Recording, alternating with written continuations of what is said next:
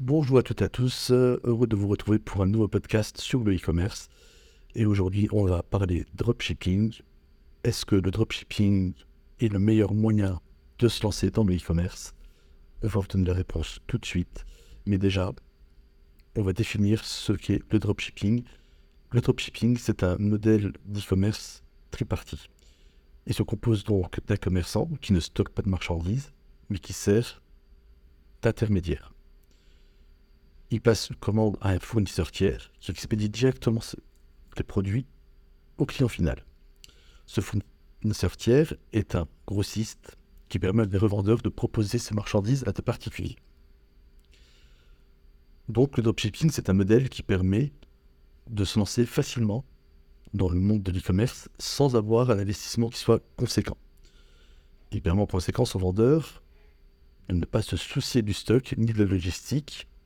Ainsi, seuls les coûts de la création de votre site e-commerce vous seront imputables. Ah, il reste cependant encadré par la même législation que la vente en ligne dite classique, comme le droit d'interprétation par exemple. Alors, souvent, on nous a posé la question de savoir est-ce que le dropshipping c'est légal? Alors, bien évidemment, le dropshipping est légal, euh, même si la mauvaise réputation, c'est peut-être pour ça que les gens font un peu l'amalgame. Euh, il faut bien sûr que le dropshipper respecte la législation en vigueur et ne vend pas de produits qui soient illicites. Euh, il doit également être enregistré au registre du commerce et des sociétés. C'est, me semble, une évidence. Et attention enfin, car euh, votre responsabilité peut être engagée si le produit que vous vendez ne respecte pas la réglementation européenne ou la réglementation française que vous vendez en France. Ça s'applique surtout pour les normes de conformité et de sécurité des produits. Donc, le dropshipping, on va voir ensemble les avantages qu'on peut en tirer. Donc déjà, le premier avantage, c'est que il y a un investissement à faible coût. Puisque vous n'avez pas de stock à acheter, vous n'avez pas de risque de vous retrouver avec des invendus, vous n'avez pas de frais de stockage, vous n'avez pas d'inventaire à faire, donc vous gagnez du temps. Vous n'avez pas non plus de frais de logistique. Ce n'est pas vous qui allez euh, envoyer euh, des colis euh, à vos clients, c'est votre fournisseur qui s'en charge. Vous n'avez pas de frais d'emballage ni de frais d'expédition. Donc, vous gagnez déjà un temps précieux. Et puis, bah, vous n'avez pas de frais engagés là-dessus, ce qui est déjà assez, assez important. Donc, les seuls frais que vous allez devoir vous supporter, ça va être les frais qui sont liés à votre création de la petite famille. Deuxième avantage du dropshipping, c'est sa flexibilité. En fait, l'avantage du dropshipping, c'est qu'on peut travailler n'importe où. Dès qu'on a une connexion Internet, un PC, on peut travailler. Euh, du coup, ça donne même la possibilité de cumuler plusieurs emplois et la possibilité d'élargir la gamme de produits qu'on propose à ses clients. Donc ça permet de se renouveler assez souvent et d'attirer facilement de nouveaux clients. Troisième avantage du dropshipping, c'est que ça permet une grande réactivité. Si un produit ne fonctionne pas, on peut en changer facilement et rapidement. Sans investissement, on peut donc tenter des produits différents afin de voir ce qui fonctionne ou pas auprès de nos clients.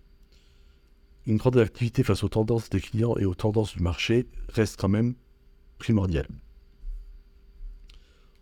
Quatrième avantage du dropshipping, c'est la marge. Comme tout vendeur, le principe quand on vend, c'est de gagner de l'argent.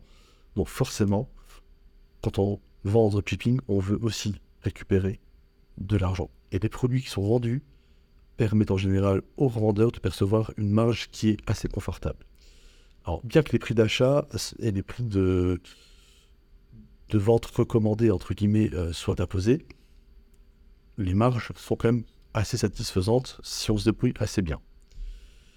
Alors, le dropshipping, c'est pas euh, non plus tout beau tout rose. Il y a aussi le revers de la médaille avec quelques inconvénients.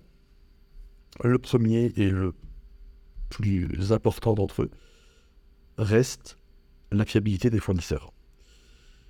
Il va falloir très bien choisir votre fournisseur parce que si votre fournisseur fournit des produits de mauvaise qualité, euh, si c'est des produits qui ne sont pas conformes, que ce soit sur la législation française ou la législation européenne, si vous avez du retard de livraison, enfin s'il y a du retard de livraison pardon, auprès de vos clients, tout ça, ça va impacter votre image de marque à vous. Donc, ne pas mettre tous ces deux dans le même panier, c'est peut-être judicieux. Et avoir plusieurs fournisseurs peut être quelque chose d'assez intéressant. Deuxième inconvénient, c'est la forte concurrence qu'il y a au niveau du dropshipping.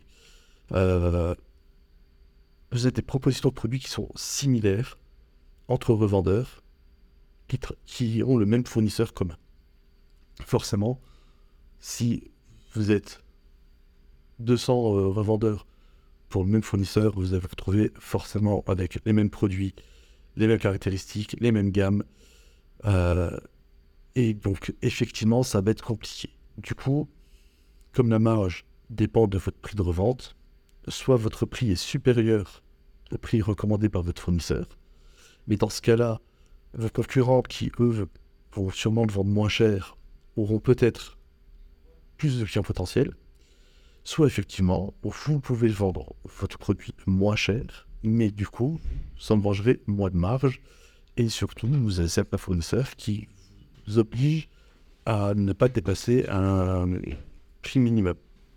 Troisième inconvénient, c'est la grande dépendance que l'on a vis-à-vis de son fournisseur. Euh, vous ne pouvez pas influer sur le stock et les ruptures de stock les prix aussi, vous ne pourrez pas euh, influer sur les prix qui fluctuent en fonction des matières premières. Vous ne pouvez pas influer non plus sur les délais de livraison. Donc vous n'avez pas de vision sur le logistique en cas de souci. C'est-à-dire que s'il y a du retard de livraison, s'il y a du, si, le colis de votre client, euh, par exemple, est perdu, bah, vous ne pouvez pas voir où il est, vous ne pouvez pas intervenir. Ça, ça pose quand même un gros souci. Et puis aussi, n'oubliez pas que si jamais votre fournisseur a expédié une marchandise à votre client, mais qu'entre-temps, votre client fait jouer son droit de rétractation, eh ben, euh, vous allez vous retrouver avec de la marchandise sur les bras. C'est-à-dire que souvent, le fournisseur ne sera pas forcément obligé de vous reprendre votre marchandise en vous disant trop tard, tu l'as payé, je l'ai expédié, tu te débrouilles avec. Puis, ben, le quatrième inconvénient, c'est l'image de marque. Il ne faut pas oublier qu'en cas de litige, vous êtes en première ligne. La gestion du service client et du SAB, ce sera pour vous, donc, le premier interlocuteur de vos clients, ce sera vous, et c'est normal puisqu'ils ont passé commande sur votre site. Donc, le droit de rétractation va vous obliger à rembourser un client sans pouvoir retourner le produit à votre fournisseur s'il ne vous l'autorise pas. Ça veut dire qu'il va falloir prévoir une trésorerie spécifique euh, pour les frais de remboursement et aussi, en plus de votre trésorerie classique, qui va vous servir à payer votre fournisseur à la fois vous, vous allez lui acheter des marchandises. Vous risquez du coup d'avoir des avis négatifs suite au souci logistique de votre fournisseur. Et il peut être difficile pour les dropshippers qui veulent travailler avec plusieurs fournisseurs de pouvoir tous les coordonner en même temps. Vous avez aussi la difficulté de connaître les produits que vous allez proposer à vos clients. Sauf si effectivement vous avez déjà acheté quelques produits chez votre fournisseur et que vous êtes sûr de la qualité, mais vous n'allez pas pouvoir acheter toute la gamme, tous les produits proposés. Donc effectivement, ça c'est aussi un point négatif. Et puis vous avez euh, l'autre difficulté qui va être de gérer les conditions de livraison. Vous ne savez pas avec quel transporteur votre fournisseur va travailler, vous ne savez pas dans quelles conditions ça va être livré. Donc tout ça, c'est des choses sur lesquelles vous n'avez pas la main et qu'il faut bien prendre en compte au moment opportun. Ensuite, cinquième inconvénient, c'est le fameux duplicate content. Les fiches produits sont faites par vos fournisseurs et elles sont distribuées à tous les revendeurs qui font du dropshipping. Du coup, on se retrouve souvent avec des produits qui ont les mêmes fiches techniques, les mêmes photos, et les boutiques de dropshipping se ressemblent de plus en plus. Elles sont vraiment semblables les unes aux autres, quasiment. C'est vrai que le duplicate content, on sait que Google n'aime pas, donc au niveau référencement, on n'est pas bon. Et puis, euh, si en plus, quand vous naviguez d'une boutique à l'autre, elles se ressemblent toutes, ça ne donne pas forcément passer à l'acte d'achat quand on est un client. Bon, il va falloir jouer sur le thème personnalisé de votre boutique, qui fera qu'effectivement vous aurez une identité visuelle, et puis aussi sur d'autres petites astuces euh, qui vont vous permettre de vous démarquer de la concurrence. Donc, en conclusion, le dropshipping, ça reste un moyen qui est flexible et rapide pour créer sa boutique et pour vendre en ligne, sans investir énormément d'argent.